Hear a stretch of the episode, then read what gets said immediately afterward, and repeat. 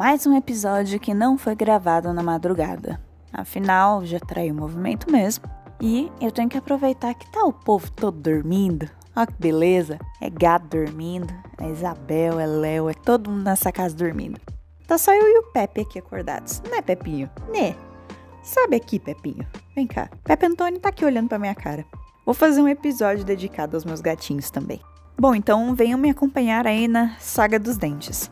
Contar um pouquinho para vocês o que tem rolado por aqui. Pega o café, o fone de ouvido e tenta não acordar a cria. Por favor, ainda mais se ela estiver na fase dos dentes. Não acordem.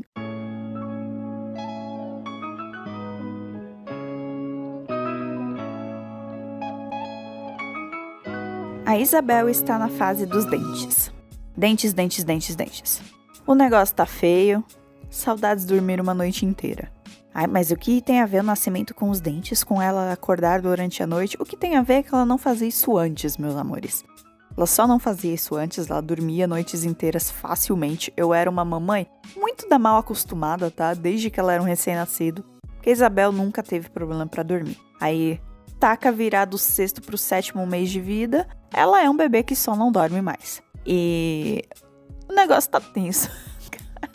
Em geral, a Bebel é um nenenzinho bem calmo, ela é de boinha, ela adora dormir. Ela é minha filha e filha do pai dela, então é claro que ela gosta de dormir. Mas ela acorda no meio da noite mega irritada, justamente porque acordou. A irritabilidade dela com os dentes tá a mais de 8 mil. Minha filha é um pequeno vegeta. Ela tá muito putaça o tempo todo. Às vezes é engraçado, ela tá brincando com os brinquedinhos dela sentadinha, do nada ela tá com o brinquedo longe, bota duas mãozinhas na cara e faz. ai, ai, meu pequeno Tasmania. Vamos lá, mas falando sério agora. Em geral, as pessoas têm me dado muitas dicas de como lidar com essa situação. Pitacos bem dados, por assim dizer. Eu não sou a pessoa que curte mais uh, pitacos no mundo, Porém, um ou dois deles são muito bem-vindos. Então, você vê que é bem intencionado e não, não tem aquela vibe de faz o que eu tô falando porque eu tô certa, sabe? Não, não, não chegou desses para mim ainda. Pelo menos não sobre esse assunto. Então, você vê que as pessoas estão dispostas a ajudar, principalmente os que já têm filhos, porque é uma fase muito bosta mesmo. A criança que era um bebezinho de um jeito vira o Tasmania e você fica, eu não sei o que fazer com o meu bebê. E muitas dicas foram dadas, inclusive estamos seguindo algumas, né? A dica do chá para mim foi a mais inútil. Eu dei chá para ela de camomila. O chá e água foi a mesma coisa. Ela cagou pro chá. Não deu muito certo. É. Mas outras dicas deram um pouquinho mais certo, como por exemplo, dar camomilina C. Eu não gosto de ficar dando remédio para Isabel. Eu sou, eu sou meio mamãe natureba que não curte essas coisas. Dar uns tóxicos assim pra menina tão novinha era uma ideia que eu não comprava muito. Porém, todavia, entretanto, a camomilina C é um remédio natural e tal, aí me convenceram e quando eu dei eu vi o resultado imediatamente. A bichinha ficou mais calma, ela conseguiu dormir uma noite inteira porque até então ela tava, ela não chegava no estágio de dormir profundamente.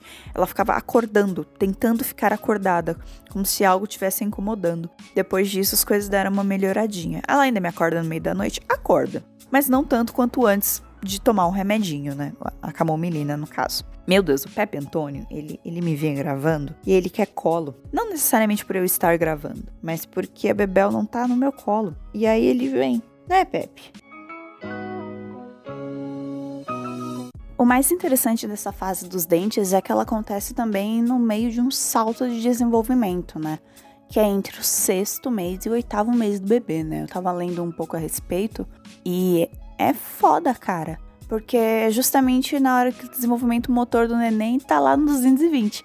Tá tentando ficar em pé, Alguns, já, é, alguns estão tentando ficar sentados, a minha já ficava sentada, então ela tá tentando ficar em pé e tá tentando engatinhar e andando para lá e para cá.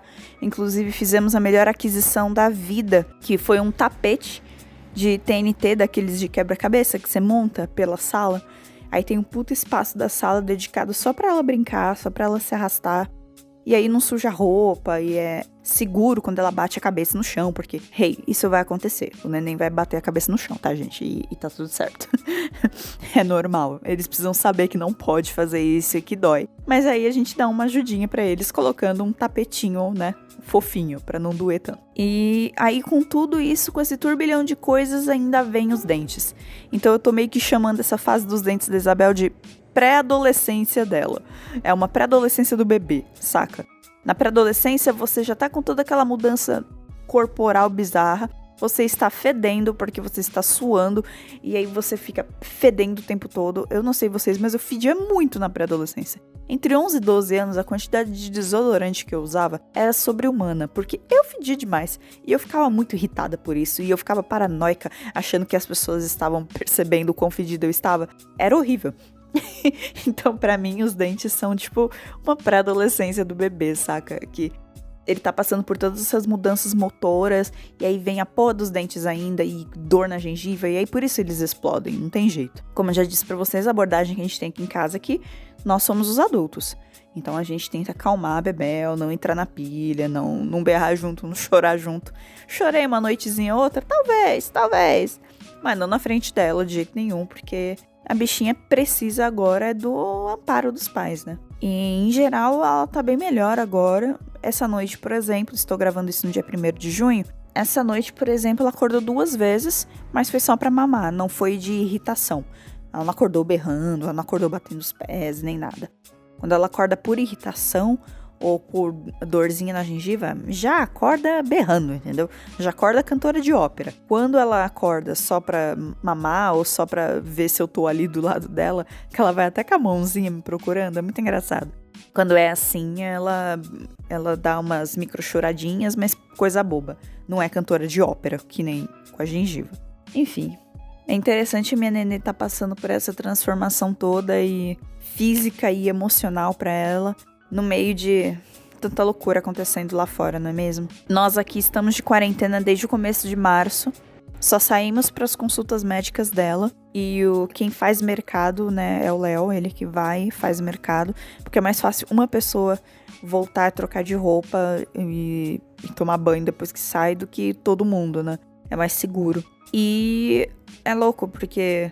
E é louco porque a gente tá passando por todos esses choques de mudanças de comportamento e de vivência. E a bichinha também, de uma certa forma. Só que não com relação a, ao social, né? E sim com relação a ela mesma. Louco, muito louco. Esse foi uma endrugada mais papo de comadre. Tentem fugir um pouco do só babãe, só dedei, mas o assunto de hoje não dá. É algo que eu tô passando que tá muito forte e que ainda não passou. Então, eu não, ia, não consegui fazer um episódio sobre. Se quiserem estender a conversa, já sabem, pode chamar na DM, nos comentários do meu Instagram. É isso. Até a próxima e vão dormir, meu povo. Vocês que podem, durmam.